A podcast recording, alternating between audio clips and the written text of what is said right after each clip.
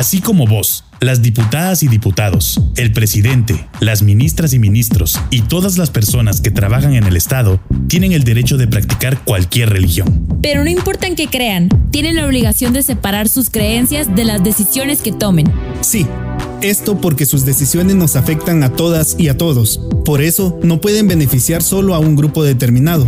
Por eso, todas y todos, exijamos un Estado laico. ¿Querés saber más? Encontrá más información en Grupo Multi GT. Este es un mensaje del Grupo Multidisciplinario para la Defensa de los Derechos Sexuales y Reproductivos con el apoyo de Sónica 1069.